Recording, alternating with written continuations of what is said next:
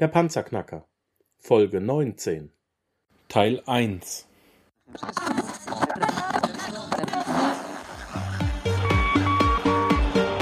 Hallo zusammen, ich bin Markus, willkommen beim Panzerknacker Podcast.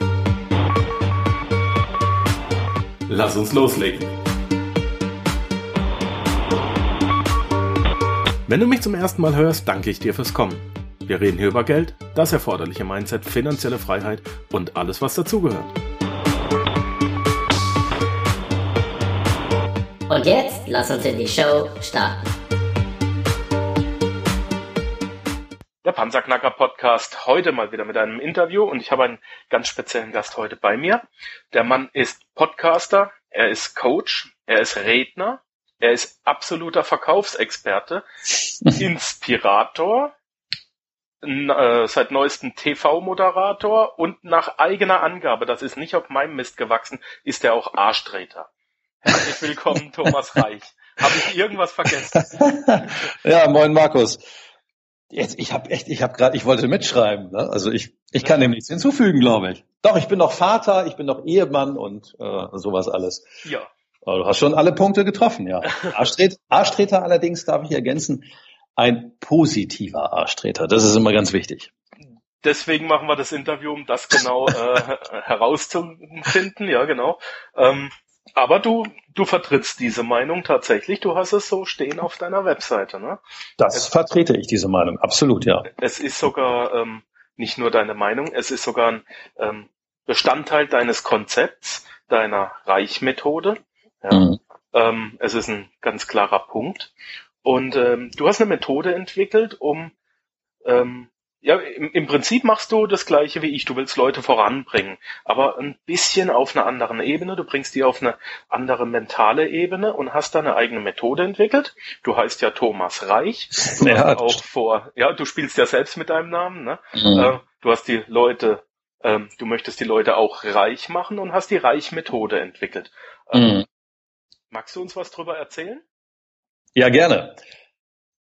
Es gibt tatsächlich Menschen, die haben immer gefragt, sag mal Thomas, ist das dein echter Name oder ist es ein Künstlername? Ne?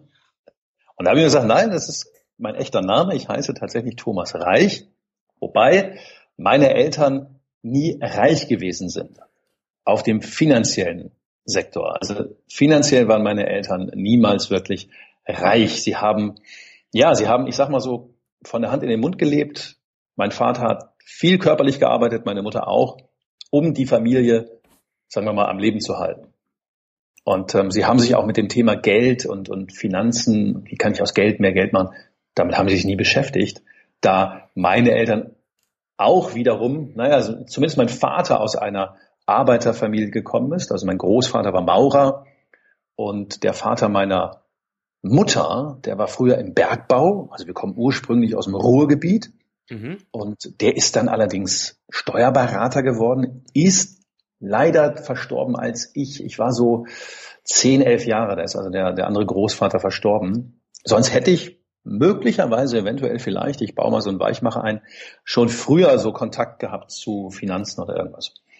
Und ich spiele eben mit meinem Namen, da kann ich das nun mal machen, die Reichmethode. Und wenn ich über das Thema Reich spreche, meine ich natürlich damit, was du schon angesprochen hast. Zum einen, dass ich die Menschen finanziell reicher machen will.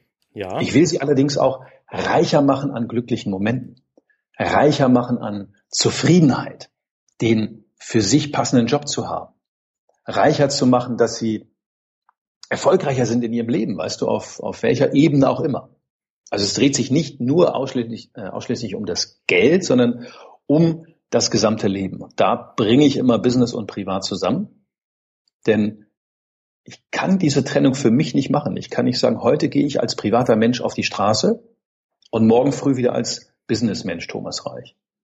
Mich gibt's nur einmal und ich bin Thomas Reich und ich habe immer beide Seiten in mir, mit denen ich unterwegs bin und ich kann das auch nicht trennen und ich will das auch nicht trennen.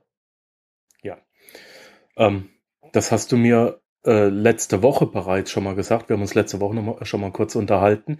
Und genau. genau. diese Aussage hatte mir auch ein bisschen gearbeitet und ich habe festgestellt, ähm, das ist in mir natürlich auch so. Man, es wird immer erwartet, dass, dass du Businessmensch und also ein beruflicher, ein Profi bist und ein Privatmensch. Mhm. Und kann man das eigentlich wirklich trennen? Und ich finde, du hast da absolut recht. Ich, ich persönlich kann es nicht und ich fühle mich eigentlich mit dem Gedanken, oder nicht eigentlich, ich fühle mich mit dem Gedanken wohler, dass mhm. es doch, äh, dass ich ein kompletter Mensch bin und nicht nur, äh, ja, jetzt bin ich Profi, jetzt bin ich privat, jetzt bin ich das, jenes. Ja. Ähm, ich mag diesen Gedanken sehr.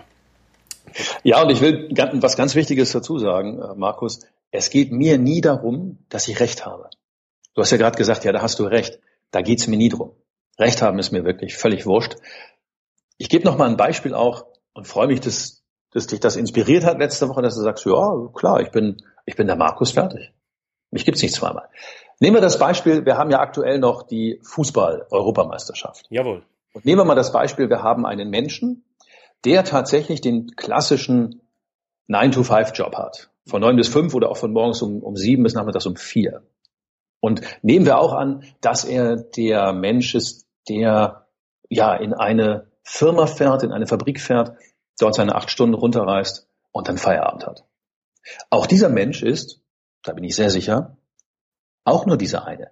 Er geht, also wenn er morgens aufwacht, die meisten haben ja auch keinen Bock auf ihren Job. Also 87 Prozent der Menschen haben ja auch keine emotionale Bindung zu ihrem Unternehmen. Das heißt, wenn dieser Mensch morgens in seinem Bettchen wach wird, woran denken der? Der denkt, shit, uh, bin noch müde, gleich wieder in der Firma, hab keinen Bock.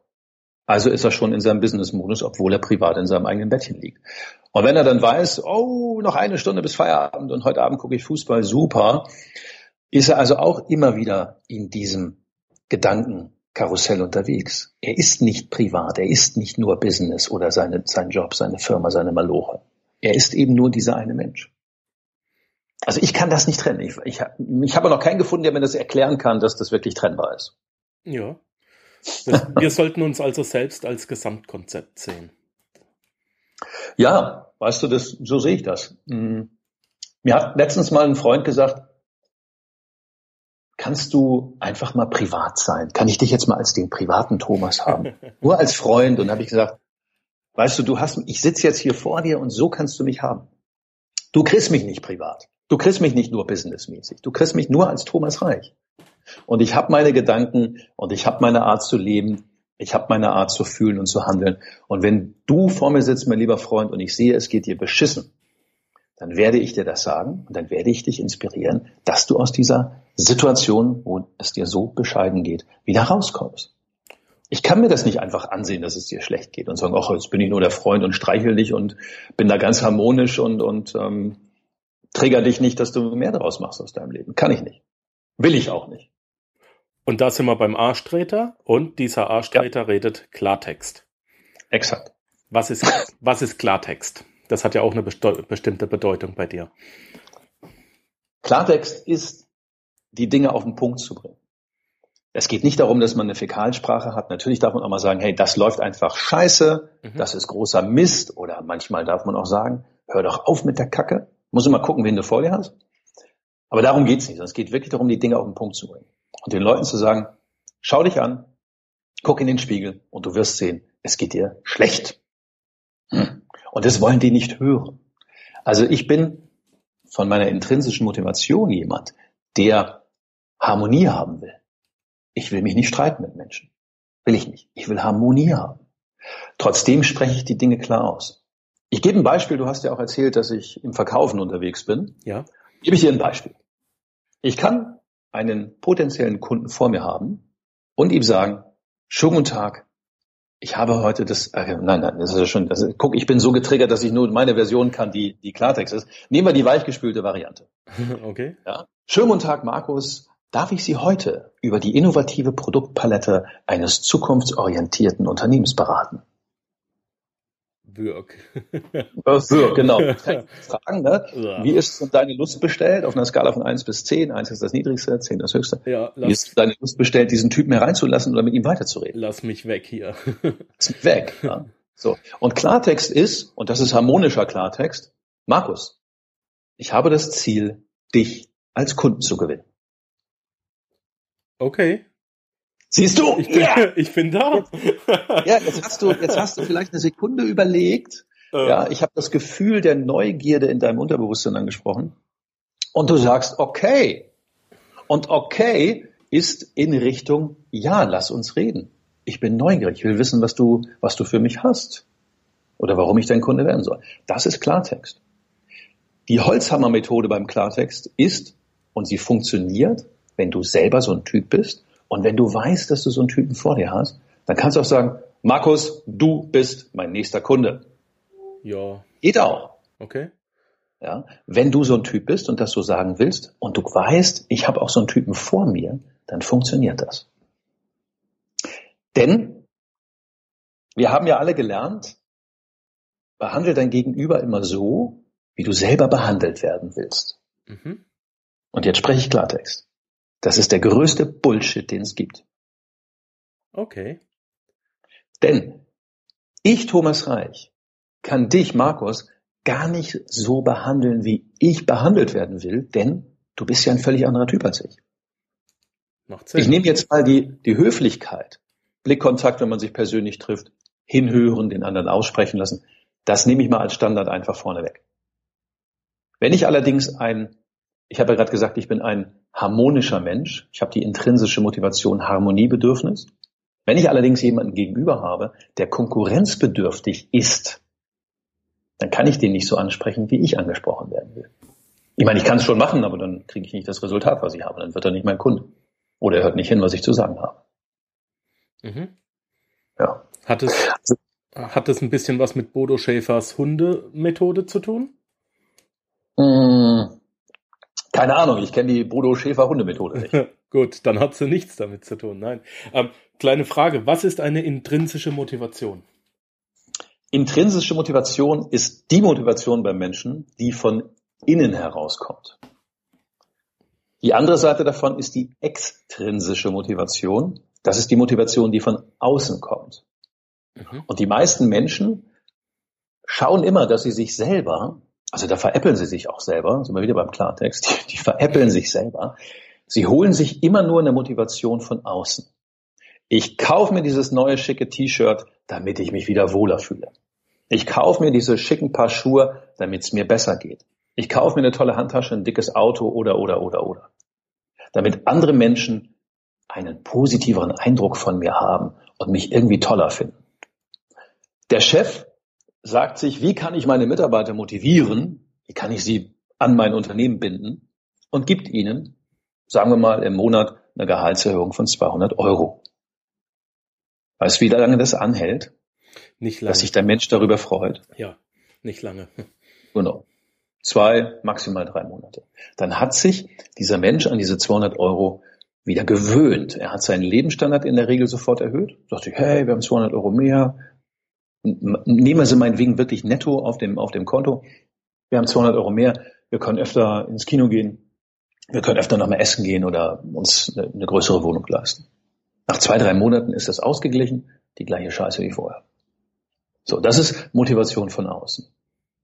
Und intrinsisch, also extrinsisch ist von außen, intrinsisch ist von innen. Und die intrinsische Motivation, die kennt kaum jemand von sich selber wirklich. Wir wissen im Grunde nicht wirklich, was macht uns innerlich glücklich und zufrieden. Soll ich dir ein Beispiel geben? Bitte, ja. also, ich habe in meinem Leben, ich bin ja 51, ich habe in meinem Leben schon viele, viele, viele Persönlichkeitsanalysen gemacht. Ja kennst du sicher also alle möglichen Tests, dass man rausfindet, ist der rot oder grün oder gelb ja, oder hab ich blau. schon zwei, drei hinter mir, ja. Genau, kennst du, ne? Mhm. Und als ich den ersten gemacht habe, das ist mittlerweile boah, 25, 30 Jahre her, äh, eher 25, da hieß das früher Struktogramm. Okay. Da hat man viele Fragen beantwortet, dann hast du ein Ergebnis bekommen und dann hast du das eingeteilt wie auf so einer, auf so einer Parkuhr, auf so einer Scheibe hat man das eingeteilt nach drei Farben. Rot, Grün, Blau. Bei mir ist rausgekommen, es waren 36 Einheiten. Bei mir ist rausgekommen, dass ich ungefähr 30 Einheiten in Rot hatte, drei in Grün und drei in Blau. Insgesamt 36. Dann hat der damalige Coach zu mir gesagt, und jetzt aufgepasst, Thomas, es ist nicht gut, dass du so rot bist. Mhm. Und da war das Gespräch für mich beendet. Warum? Der Typ hat mir gesagt, du bist nicht gut so, wie du bist. Rot heißt in dem Fall, das sind die Macher. Weißt du, das sind die, die nach vorne gehen wollen. Die überlegen nicht lange, die machen. Okay. Ferrari ist rot, Feuerwehrauto ist rot. Kannst, Feuerwehrauto hält nicht bei einer grünen Ampel. da fahren sie drüber, ja. So, das sind die Macher. Die blauen, da hat man früher gesagt bei dem Struktogramm, das sind die Buchhalter. Zahlen, Daten, Fakten. Und grün, das sind die Sozis. Hallo, wie geht's Ihnen? Sind Sie gut hergefunden? Haben Sie gut hergefunden? Möchten wir erstmal einen Kaffee trinken? Ja. Also, weder gut noch schlecht. Nur sie ticken von innen heraus anders. Und dann habe ich vor knapp drei Jahren die Personal Life Driver kennengelernt, habe mir gedacht, oh nee, nicht schon wieder so ein Test. Oh. Mich hat jemand überzeugt, das auszuprobieren. Habe gesagt, gut, mache ich mal, tue ich dir den Gefallen. Dann habe ich ein Auswertungscoaching bekommen und war völlig geschockt, weil dieser Mensch, der mich überhaupt nicht kannte, der hat nur meine Analyse gesehen, hat mir Dinge erzählt, die in den letzten fünf bis zehn Jahren in meinem Leben passiert sind. Und dann habe ich festgestellt, dass meine größte intrinsische Motivation drei Dinge sind, also die Dinge, die am höchsten ausgeprägt sind. Führung, ich will andere Menschen führen. Die andere Seite von Führung ist Dienstleistung, ich will anderen Menschen dienen. Zweite höchste intrinsische Motivation bei mir ist Kontaktfreudigkeit. Das, die andere Seite von Kontaktfreudigkeit ist Zurückgezogenheit. Das sind die, die im Restaurant immer ganz hinten in der Ecke sitzen. Die sind deswegen nicht besser oder schlechter, aber die wollen hinten sitzen. Ich sitze an der Theke. Mhm. Und die dritte, größte Motivation von innen ist Großzügigkeit. Die andere Seite davon ist Werteerhalt. Großzügigkeit heißt, wenn ich gut bedient werde, gebe ich gerne Trinkgeld. Ich wurde von Menschen um, um Geld natürlich auch ange, also Menschen, äh, kannst du mir ein bisschen Geld leihen, kann ich die Rechnung erst nächste Woche bezahlen und so weiter. Das kenne ich alles und ich habe auch ähm, das sehr, sehr häufig gemacht und habe dann eben leider feststellen dürfen, äh, dass ich das Geld oft nicht zurückbekommen habe. Wenn wir also wissen, was ist unsere intrinsische Motivation, wie bei mir Großzügigkeit, bleibt diese Großzügigkeit in mir drin? Doch, ich kann mein Verhalten ändern. Klartext, ich habe wirklich vor vielen Jahren Coaching gemacht, ohne dass der Kunde schon eine Rechnung bekommen hat. Ich habe gesagt, ja, machen wir nächsten Monat. Dann habe ich das gemacht, Rechnung geschrieben, dann hat er das meinetwegen noch in Etappen zahlen dürfen. Und was ist passiert? Er rief an, ja, Auto ist kaputt oder Heizung ist kaputt oder jetzt ist die Waschmaschine kaputt, kann ich nächsten Monat zahlen. Und ich bin den Leuten wirklich hinterhergelaufen, dass ich mein Geld kriege, weil immer wieder irgendeine Ausrede kam. Ja. Mhm. So, heute mache ich Coaching. Wenn heute jemand sagt, kann ich das in der, äh, meinetwegen auch in Etappen bezahlen, dann gibt es diese Möglichkeit. Nur, ich fange erst mit dem Coaching an, wenn er die Rechnung bezahlt hat. Und wenn er dann eine Etappenzahlung hat und leistet die nächste Etappenzahlung nicht, dann gibt es in dem Moment auch kein Coaching mehr. Erst wieder, wenn er gezahlt hat. Damit kann ich letztendlich meine PLDs bedienen und trotzdem noch großzügig sein. Und zum Thema Führung noch ein Beispiel. Ich habe acht Jahre, ich habe ja auch wirklich schon viel Geld in meinem Leben verloren. Ich habe acht Jahre im Außendienst gearbeitet für eine Firma. Also ich war längere Jahre im Außendienst, war acht Jahre für eine Firma und habe mich gewundert, warum bin ich nicht wirklich glücklich und zufrieden. Ich habe viel Geld verdient, ich habe dickes Auto gehabt, einen Dienstwagen, Tankkarte, ich konnte privat damit in Urlaub fahren, alles war toll. Haben mich viele drum beneidet. Ich war nicht glücklich. Und ich glaubte damals immer, es liegt an meinem Chef. Weil das war wirklich ein spezieller Typ, ja. Heute denke ich, kann ich da anders drüber reden und auch mehr drüber lachen. Aber das war ein spezieller Typ. Der hat uns echt gepiesackt. Und dann habe ich festgestellt, mit der PLD-Analyse, ich konnte aus dem Grund nicht glücklich sein, dass ich in diesem Job keine Führungsposition hatte, sondern ich hatte einen Job im Außendienst, wo ich Dienstleister war. Ab und zu konnte ich meine Kunden mal durch ein Gespräch führen und so weiter, aber im Großen und Ganzen war ich ein Dienstleister und durfte keine Menschen führen. Und wenn ich es dann doch gemacht habe, wenn ich zu viel die Kunden geführt habe, habe ich wieder Ärger von der Firma gekriegt. Deswegen war ich unglücklich. Also die extrinsische Motivation mit dem schönen Auto, ich liebe ja Autos, äh, ich fahre auch gerne Auto, ähm, die hätten mir, die hätten mir einen Porsche oder einen Maserati als Dienstwagen geben können. Ich wäre nicht glücklicher gewesen. Ähm, zwei Fragen. Bitte. Wo kriege ich die PLD-Analyse her und was ist das? Also die PLD-Analyse, die bekommst du bei mir. Mhm. Und was ist das? Es ist eine Analyse, wie das Wort es schon sagt. Mhm. Da sind viele Fragen drin, die sehr simpel sind. Und am Ende kommt eben ein Ergebnis raus. Deine, dann in dem Fall wäre es deine, Markus, deine ganz persönliche intrinsische Motivation wird dargestellt anhand von einer Batterie, wo man das erkennen kann, wo die Ausprägungen drin sind, wie ich das gerade gesagt habe. Drei sind bei mir hoch ausgeprägt. Dann gibt es intrinsische Motivatoren, die eine Stufe tiefer ausgeprägt sind, noch welche, die noch eine Stufe tiefer sind und es gibt Ambivalenzen, dass man meinetwegen auch sagt, ich bin auf der einen Seite einer, der führen will und auch noch der Dienstleister. Also man kann auch zwei intrinsische Motivatoren in sich haben. Und das, was eben rauskommt, ist, dass du dann erkennst, wenn ein Auswertungscoaching dabei ist, dass du dann erkennst, was kann ich tun, um diese PLDs zu bedienen, damit ich glücklich und zufrieden bin. Oder man kann auch ganz klar erkennen, aha, ach, das sind meine Anträge. Jetzt weiß ich, warum mir mein Job so lange keinen keinen Spaß gemacht hat. So wie bei mir. Ich habe einen Kunden, der wird, der wird jetzt 59. Der hat seine PLDs gesehen und hat gesagt, scheiße. Jetzt weiß ich, warum ich 20 Jahre in meinem Job unglücklich gewesen bin. Jetzt weiß ich, warum ich in diesem Job, den ich schon über 20 Jahre mache, in den Burnout gerannt bin. Das hat nichts mit meiner intrinsischen Motivation zu tun. Und wenn man sich jetzt fragt, ja, wieso machen die Leute das dann so lange? Die müssen das doch irgendwie merken. Das hängt natürlich wieder damit zusammen, Markus, wirst du vielleicht kennen von allen möglichen Menschen. Der Vater war meinetwegen Rechtsanwalt. Mhm. Also, was wird der Sohn? Rechtsanwalt. Rechtsanwalt. Ne? Der Vater ist, keine Ahnung, Kfz-Mechaniker. Was wird der Sohn? Kfz-Mechaniker. Was war der mein Vater? Vater? Oh, erzähl's mir. Soldat. Was wurde ich? Ja, ich, Soldat, genau. Ich war acht Jahre dabei bei der NATO, genau. Aber genau. Ähm, bei Spaß. mir, ja, also bei mir wirklich äh, beste Zeit in meinem Leben und ähm, war cool. Muss ich, muss hm. ich wirklich sagen. Es geht auch nicht darum, dass es immer grundsätzlich verkehrt ist. Und nur, wenn man wirklich mal hin, hinschaut bei den Menschen und sie fragt, sag mal, was machst du denn beruflich und warum machst du das? Dann wissen das manche gar nicht. Oder viele sagen, naja, meine Eltern haben mich da irgendwie hingedrängt. Oder ich muss ja irgendwie Geld verdienen.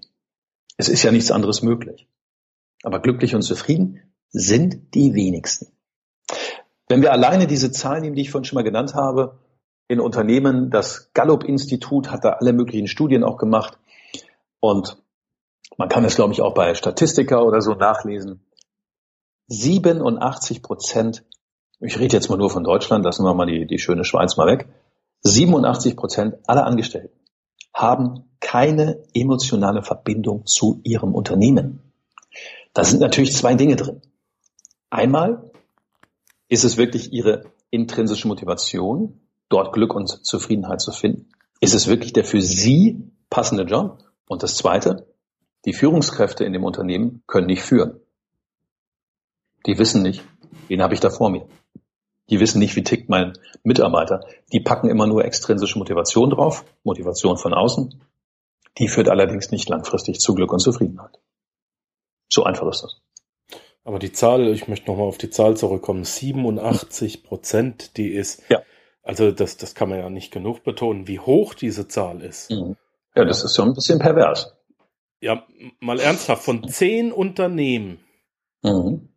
oder, oder von zehn Arbeitnehmern sind, haben neun keine Beziehung oder ja, keine emotionale, keine emotionale Beziehung zum Unternehmen. Also das ist krass. Das ist also man kann krass. da auf man kann da auf meiner Homepage tatsächlich auch eine kleine kleine Story zu nachlesen, wo ich eine Überschrift habe: So verbrennen Sie jedes Jahr eine Million Euro und Sie haben selber Schuld. Denn da mache ich so ein kleines Beispiel mit einem Unternehmen, das 100 Mitarbeiter hat und rechne davor, wie viel Geld das Unternehmen jedes Jahr verbrennt. Nur dadurch, dass die Mitarbeiter keine emotionale Bindung zum Unternehmen haben. Und das kannst du ändern. Du kannst also einerseits das Führungspersonal coachen, dass mhm. die Zahl im Unternehmen zugunsten des Unternehmens sich ändert. Du kannst allerdings auch Arbeitnehmern äh, helfen, ihre Antreiber, ihre inneren Antreiber zu finden, äh, so dass sie sagen können, Mensch, ich muss vielleicht was ändern in meinem Leben. Genau. Also ich helfe im Grunde beiden. Ich helfe zum einen erst einmal Menschen. Ein Unternehmen ist ja nur ein Unternehmen, mit den Menschen, die dort arbeiten. Mhm. Ja, also Klammer auf, ein Unternehmensberater, den kann es gar nicht geben. Denn du kannst kein Unternehmen beraten, du kannst nur die Menschen darin beraten. Klammer zu. So. Und es kann natürlich rauskommen bei solchen Dingen, dass wenn ein Thomas Reich sich so ein Unternehmen anguckt, und ich arbeite am liebsten auch nur mit Unternehmen, die wirklich Inhaber geführt sind. Ich halte gerne Vorträge für Unternehmen, die, keine Ahnung, den Betriebsrat haben, die eine Aktiengesellschaft sind, wo 25.000 Leute mitreden wollen, halte ich gerne einen Vortrag. Aber da ein Coaching zu machen oder eine weitere Begleitung, das ist nicht in meinem Fokus. Aus dem Grund, dass wenn sich die Führungsleute, das Führungspersonal, die Besitzer von diesem Unternehmen nicht verändern wollen, und die meisten wollen das nicht, dann kannst du auch bei den Mitarbeitern nichts verändern. Ja, das mal vorab. Und wenn ich jetzt zu einem Unternehmen komme, das eben Inhaber geführt ist, der Inhaber oder auch die Inhaberin sagt, ja, finde ich alles spannend. Und ich bin auch bereit, bei mir als Inhaber oder Inhaberin zu beginnen, mich zu verändern, dann kann ich mit den Mitarbeitern arbeiten. Und dann schaffen wir es zumindest von diesen 87 wegzukommen, also eine wesentlich kleinere Zahl zu haben, die mit dem Unternehmen nicht mehr emotional verbunden sind. Ähm, aber das braucht auch Zeit. Man schafft nicht alle. Und es kann auch dabei rauskommen, dass ein Mitarbeiter oder mehrere das Unternehmen verlassen, weil sie feststellen, ich gehöre hier gar nicht hin. Was allerdings für beide Seiten gesund ist. Danke, dass du das selber gesagt hast. Genau das ist der Punkt. Das erkennen ja wenige. Ne? Also, ne? Nur so kann man ja in bester Freundschaft ja. sich trennen. Mhm. Das finde ich doch gut.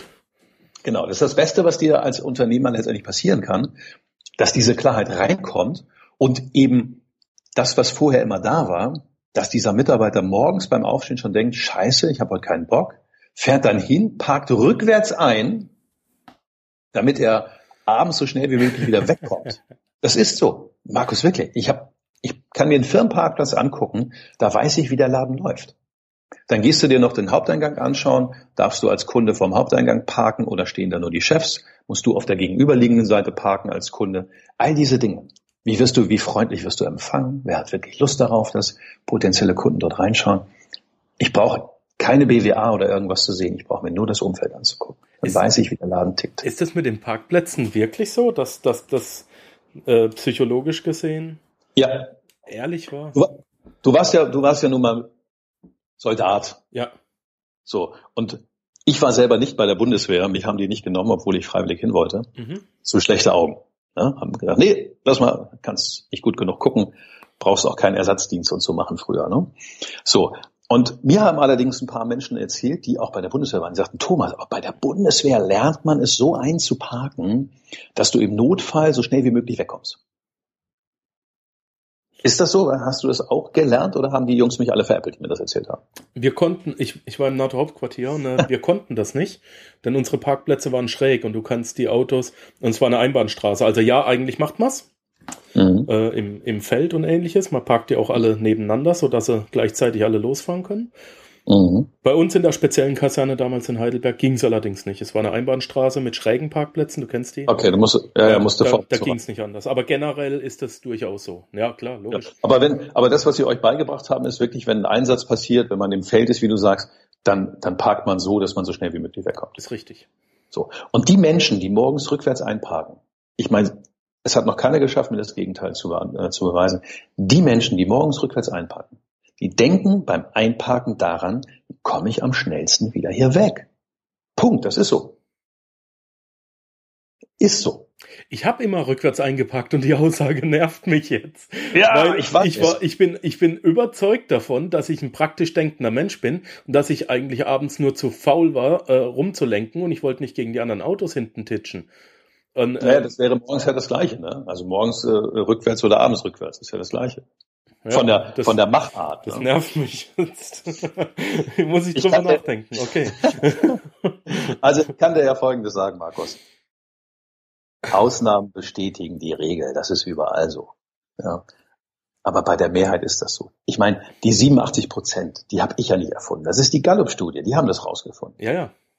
Wenn wir uns Pareto angucken, ich meine, die Gallup-Studie liegt jetzt etwas über dem Pareto-Prinzip. 87 statt 80. 80-20-Regel, das ist ja Pareto.